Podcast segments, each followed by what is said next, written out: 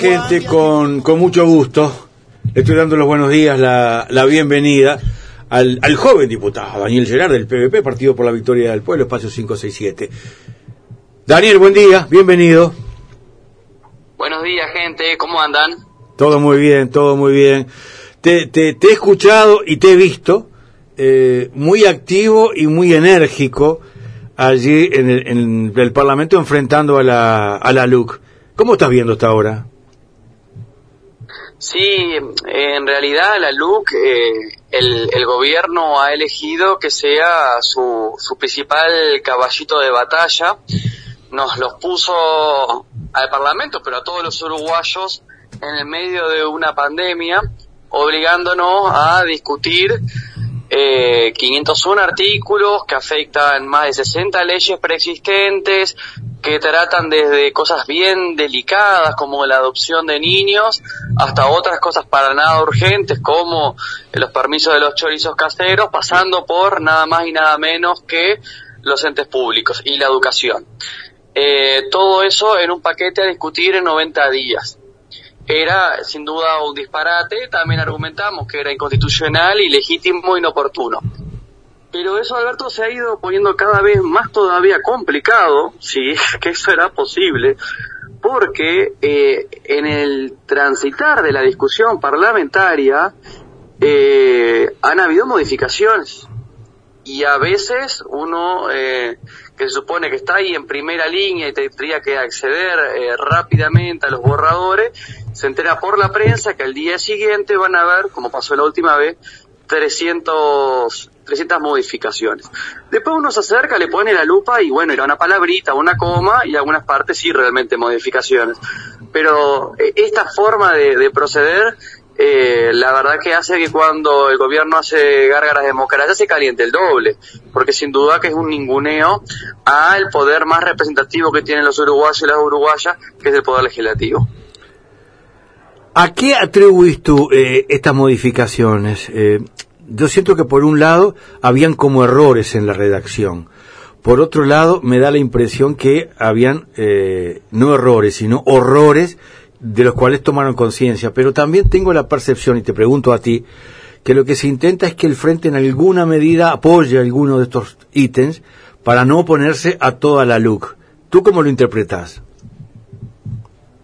Eh, es justamente esto un arte de la interpretación, como vos decís, o sea, lo que voy a decir es una opinión más, no es que tengo tengo la aposta. Hay una parte que puede tener que ver con las contradicciones internas de la coalición de gobierno, eh, pero creo que también hay una parte de estrategia eh, para neutralizar la oposición, que seríamos nosotros, ¿verdad? Yo creo que hay de las dos y manejadas de una forma en donde uno no sabe cuál es la que, en este caso, cuál es la que está rigiendo. Qué historia, ¿no? Porque en medio de todo esto, ¿cuántas son más o menos las delegaciones que pasaron por allí en esa suerte de, de maratón? Porque 20 minutos te da para presentarte, saludar, tirar un titular e irte. Sí, tal cual. Han habido eh, dos espacios. Uno que es el, el, institucional legislativo, ¿verdad? La comisión del Senado, pero bueno, que ahí han pasado varias decenas, pero han tenido prioridad, ¿sí? Los mismos organismos eh, públicos. Entonces, en realidad es un poco eh, la derecha hablando con la derecha, ¿no? Porque estamos recibiendo, bueno, eso no, desde el Senado a organismos públicos con sus nuevos directores que son del oficialismo. Entonces, eh, va a haber una tendencia a hablar del lado bueno que son las modificaciones. Y ahí la oposición tiene una doble tarea, hablar con los otros legisladores eh, de derecha, que ya son mayoría, y discutir con los directores de los entes y de diferentes instituciones que también son de ellos. Entonces es bien complicado. Espacio para organizaciones sociales han habido, pero como vos decís, más reducida y para las más grandes. Después hay otro espacio que, que va a seguir vigente hasta que también estos 30 días que pasa por diputados, que le llamamos la bicameral del Frente, donde hay diputados, senadores del Frente Amplio, no tiene el estatuto orgánico, es un espacio más político de intercambio, y ahí sí hemos recibido con más tiempo eh, un montón de organizaciones grandes, chicas, que quieren venir a, discutir política, a intentar entender esto, a comprender el escenario y a explicar por qué son nocivos los artículos que los afectan directamente. Estaba viendo eh, ayer de última hora la diputada Graciela Bianchi que ponía un Twitter que señala alguna persona fue en representación de sí misma a hablar en torno a la, a la LUC. ¿Qué lectura haces de esto? Bueno, no sé a quién se está refiriendo. Yo tampoco porque no dice, pero te pregunto qué interpretación hace porque es, colega tuya allí en la Cámara. ¿Quién fue, crees tú, a representarse a sí mismo, a, hablar en contra o a cuestionar a la LUC? No sé, se ve que, viste que ese es una compañera bastante irascible, una colega bastante irascible. A mí me parece que lo, clave que tenemos que, que, pensar nosotros, los lo que, que nos sentimos parte del, del, campo popular, es también cómo llegamos a esta situación, ¿verdad? Y sacar los aprendizajes. Hay esa, esa triple tarea. Una, intentar que la LUC sea lo menos mala posible. Bueno, eh, estamos en eso. Otra, cómo llegamos a esto y la otra es cómo se supera este momento. Son tres debates en simultáneo que aparte se enriquecen entre sí. Y entonces yo quería compartir también con la audiencia, igual después podemos ir a, algún, alguna de las partes del contenido eh, que se ha venido modificando y también compartir porque eso es insuficiente, eh, que venimos de una derrota que es electoral en noviembre, que ya fue una derrota en octubre, pero que evidentemente viene siendo desde antes, que es la derrota ideológica, la de eh, una fuerza que se ha ido centrando cada vez más en la gestión, que ha perdido ese empuje transformador, que ha perdido capacidad de acercarle a la gente una agenda, una propuesta de, de, gobierno que entusiasme, ¿verdad? Que, que sea profundamente transformadora y se ha dedicado más a defender eh, su gestión, que es lo que la derecha de alguna forma siempre achacaba los temas de gestión. Y tanto nos pusimos a discutir gestión que no nos dimos cuenta que la derecha había parado de discutir solo la gestión y estaba discutiendo política e ideología. Y ahí nos fueron ganando terreno y las elecciones fueron no más que pasar raya y un golpe más. ¿Sí? Eh, entonces, eh, tenemos que ser, bueno, conscientes, darnos el tiempo para esa autocrítica. Yo sé que la coyuntura nunca parece ser propicia, sino al contrario, cada vez peor. Y retomar la discusión de las ideas. Por eso, bueno, esa, eso que vos decís, bueno, ha estado muy activo. Lo que pretende es volver a poner la discusión de las ideas y no dejar que sea la derecha la que nos marque solo la cancha, ¿verdad? El otro día en una charla que, que había, bueno, entre cristianos de, de izquierda, ahí, que fue moderada por Mercedes Clara, eh, yo proponía una, una nueva pregunta. La discusión era eh, la renta básica universal. y, y, yo proponía solo, solo para esto de, bueno, pasemos a la ofensiva con, las, con, con cuáles son las preguntas. ¿Y cuánto es la renta máxima ética? ¿Hasta cuánto es ético ganar? Por lo menos por parte del Estado, pero también lo podemos llevar al campo privado. ¿Hasta cuánto es ético ganar? ¿No? Porque un día sí y otro día también la derecha viene ensanchando lo que es posible decir, sobre lo que es posible opinar, todo lo que se puede rever, ¿no? Tanto al pasado reciente, eh, bueno. Y nosotros vamos así reculando en chancletas sin poder pasar a la ofensiva. Y en ese contexto que tenemos ahora la LUC, pero también tenemos otras cosas, ¿verdad? La ley de medios, bueno, ahí eh, ustedes están directamente involucrados, seguro que también tienen, ya han trabajado este tema y bueno, hay un montón de, de planteos más. La LUC es uno más. Em, después, en cuanto a los contenidos, compartir con la audiencia, a ver. es cierto que se han desafectado eh, cosas importantes, sí, como los, los entes públicos, pero ojaldre, porque lo que no está en la LUC respecto a Antel está en la ley de medios, ¿sí? O sea, Antel sigue estando amenaza por, amenazada por este nuevo gobierno y esta agenda de transformaciones de derecha.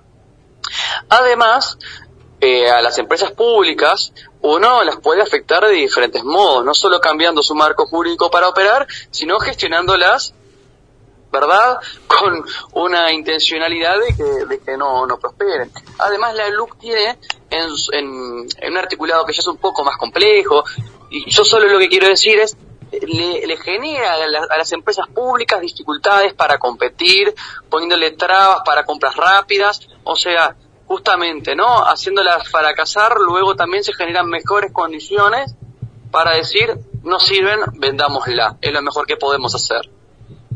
Y ese cuento ya lo conocemos, ¿verdad? Sobre todo los que ya han batallado en los años 90 en defensa de las empresas públicas. Y después, por último, también compartir que eh, han habido otros cambios, por ejemplo, el articulado 500 y 501 del Sistema Nacional de Áreas Protegidas. No sé si, si, han conversado de esto. Eh, hubo preocupación por este tema y hubo eh, también inquietud manifiesta de muchos colectivos. Totalmente, totalmente, totalmente. Y hacen bien, hacen bien en, inquietarse. En un, el primer borrador, recordemos esto, el que recibimos en enero e interrumpió lo que estábamos de vacaciones, nuestras vacaciones para ponernos los pelos de punta, ese que fue el 23 de enero, no incluía nada de las áreas protegidas. El que vino después, ahí ya estaba descolgado el artículo 501 y 502 que terminaron siendo 500 y 501. Eso es lo que planteaba, es que las áreas protegidas se podían ensanchar o, crear, ¿sí? Con la voluntad de los propietarios y tierras del Estado que es la, la, lógica del año 2000, que no pudo crear una sola área protegida. Con el Frente Amplio se, modificó y la edad protegida lo que hace es imponerle a un privado que tenga en, en, su, en sus tierras eh, una, un ecosistema claramente rico, ¿no? De biodiversidad, que tiene que gestionar ciertos espacios de una forma particular y se le impone, ¿sí? Y o en áreas públicas, pero sabemos que es solo el 10% de las áreas protegidas. Entonces, al dejarlo solo como voluntario, que esa era la propuesta de la LUC, el Estado tiene dos posibilidades, o, resignarse cuando el propietario no quiere, o expropiárselas. O sea, era todo o nada. Eso es tremendamente... Eh, nosotros decimos que eso hiere de muerte, porque el Estado uruguayo no tiene los recursos para eh, andar expropiando y, pagando todas las partes que sean de una biodiversidad rica y que amerite eh, un eh, entrar al, sistema, ¿no? Em, y, los colectivos, como vos decís, lo han entendido claramente, guardaparques, vida silvestre, bueno, la, la misma la misma facultad de ciencias, bueno, un montón de, de colectivos lo han entendido y lo han denunciado porque sabemos que eso es ir al muere. Y Uruguay ya está atrasadísimo en la protegida, ¿sí? Somos junto con Nicaragua de los países más atrasados de, América Latina. Eh, los organismos internacionales están pidiendo que cada país tenga entre un 15 y un 17% de su territorio protegido. Nosotros no llegamos al 2. Así estamos. Y la última modificación eh, que ha sugerido desde el gobierno es que, bueno, está bien que no, si el privado dice que no quiere, que junto con la intendencia de cada departamento vean cómo adaptar eh, en base a la realidad de ese lugar. Y uno puede decir, bueno, esto capaz que lo que hace es poner a los territorios a, ejecutar esta, esta política, ¿verdad?, en base a la realidad de cada, de cada zona. Pero todos sabemos también dos cosas. Uno, una multinacional tiene mucho más fuerza para pulsearle a un intendente que al Poder Ejecutivo o al Ministerio. Y además, en muchas realidades, y también digámoslo, los intendentes son amiguitos de los terratenientes y no van a tener, cuando no son ellos mismos, no van a tener ninguna gana ¿sí? de ponerle cote a las ansias de, lucro y de explotación de las tierras. Sí, en su sano raciocinio, sacando que hay esa convivencia y la concentración de tierras, en general nadie quiere que le intervengan su propiedad ya partiendo de, esa premisa es como inamovible.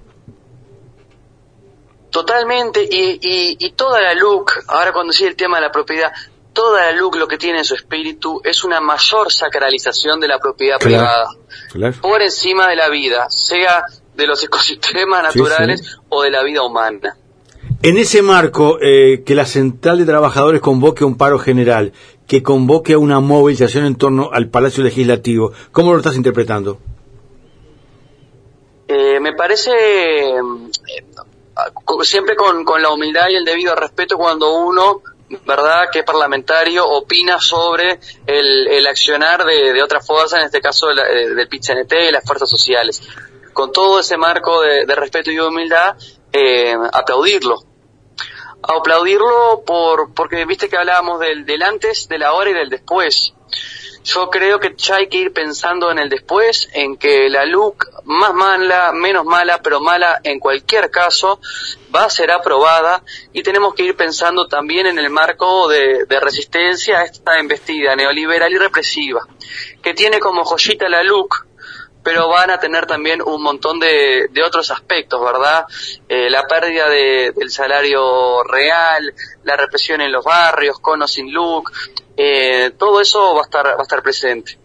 Eh, entonces, me parece que ir desarrollándose ese músculo social en clave de, resistencia es fundamental. Nosotros, sin, sin bandera y, discretamente nos acercaremos a, acompañar, como hicimos también el otro día con, con la movilización de Sutiga y, y, bueno, y en todo donde vemos que y sentimos que tenemos que estar. Por lo que estoy eh, viendo, me da la impresión que de una u otra forma hay gente que está aprontando las lapiceras. Bueno, es que no dejas pasar una, Alberto, sí. Es, es un escenario posible. Nosotros estamos también discutiendo, ¿verdad? Intentando intentando ver cómo, cómo, cómo se sintetiza la lucha de resistencia. Y una posibilidad de la cual tenemos bastante experiencia es con vía lapicera de por medio. Es una posibilidad más es un es, una, es un buen mecanismo cuando hay condiciones, ¿verdad? Cuando cuando hay seguridad también de que se puede ganar, porque venimos de una derrota, lo que necesitamos ahora para ir como pueblo organizado es una victoria. Eh, entonces me parece que ahora estos 90 días es fundamental comunicarle a la gente por qué la LUC es mala. Eso eh, hay que hacerlo con o sin perspectiva de lapicera. Explicarle a la gente lo que estamos haciendo ahora por qué es mala. Y después, sí, es una posibilidad salir hacia una recolección de firmas.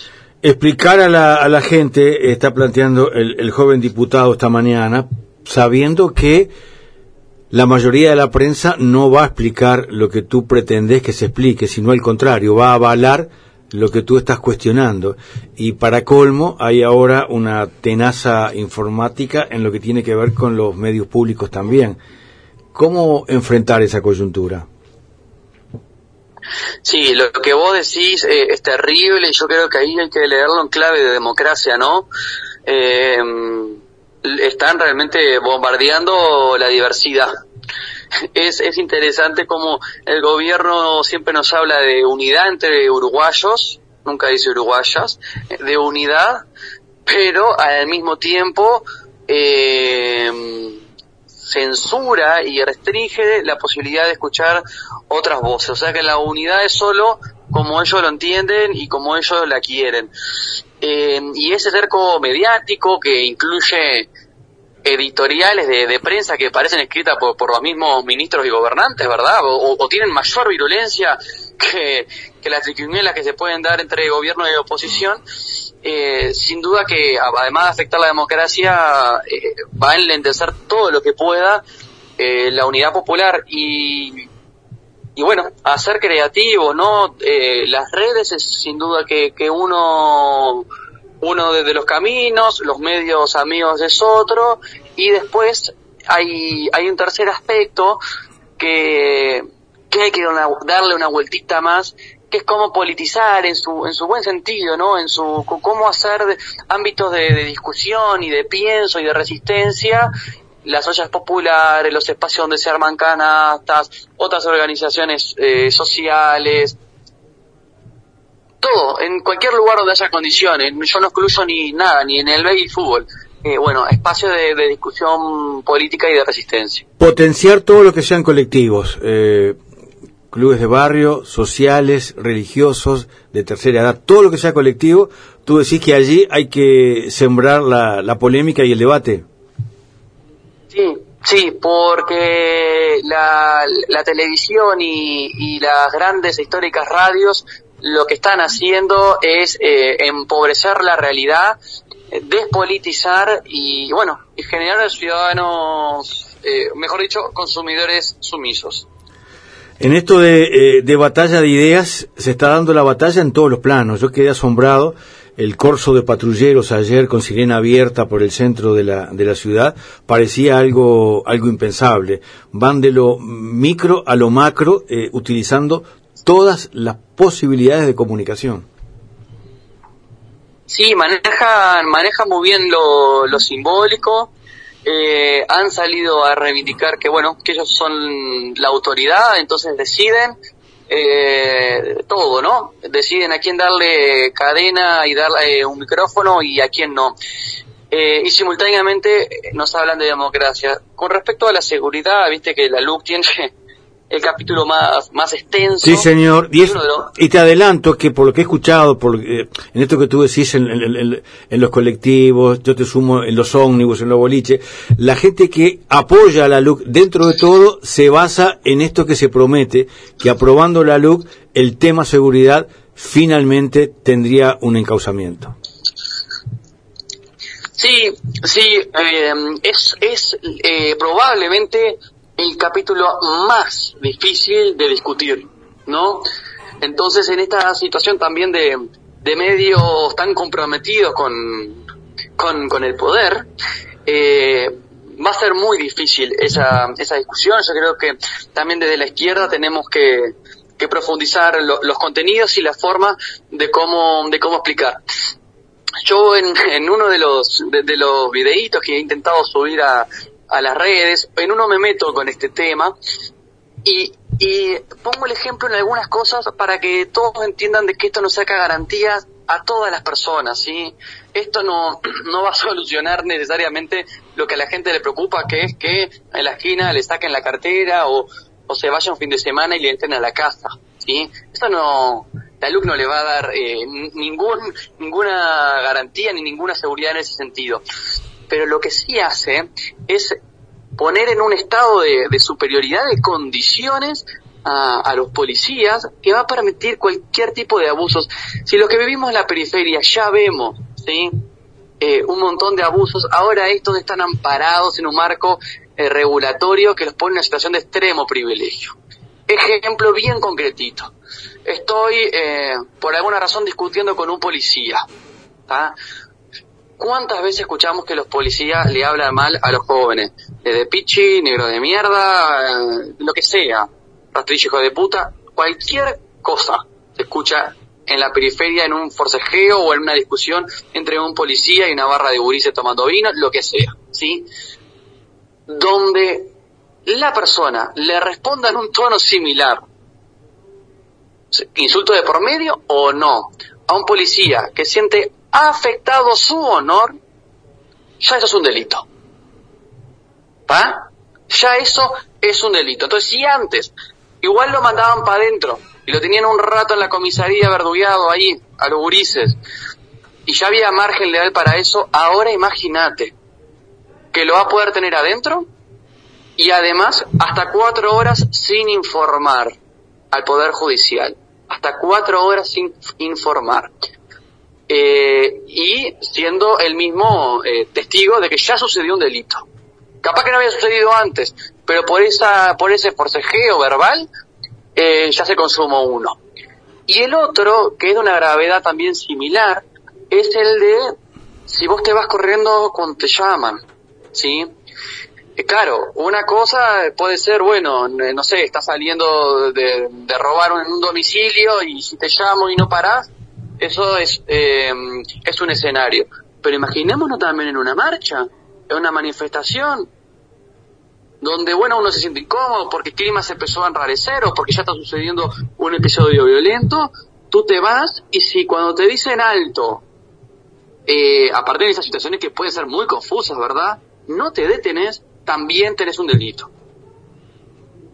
Entonces, realmente eh, lo que han hecho es una, una inflación punitiva, o sea, una inflación de las cosas en las que uno ya cae cometiendo un delito que para mí no son herramientas necesarias para combatir, bueno, esos otros delitos con respecto a, a la propiedad o a la convivencia.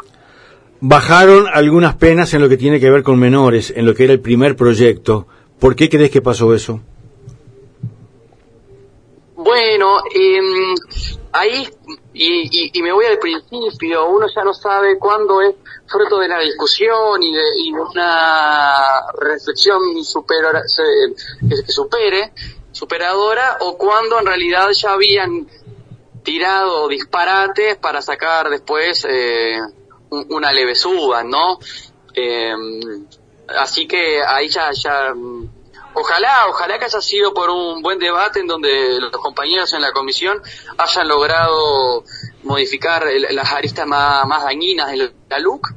Y bueno, nosotros vamos a hacer lo mismo. Em, la semana que viene, más tarde, tiene que estar entrando, después del, domingo de la semana que viene, a diputados.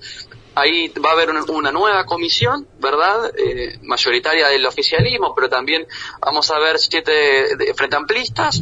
Em, eh, afortunadamente y gracias también al espíritu diverso de unidad que estamos teniendo en, en la bancada, yo voy a ser uno de los que estamos ahí, entonces seguiremos viendo qué más podemos ir eh, eh, limando de mm. los aspectos más dañinos, ¿no? Sean seguridad, sean educación, sean el 500 y 501 que hemos estado trabajando bastante, de las áreas protegidas.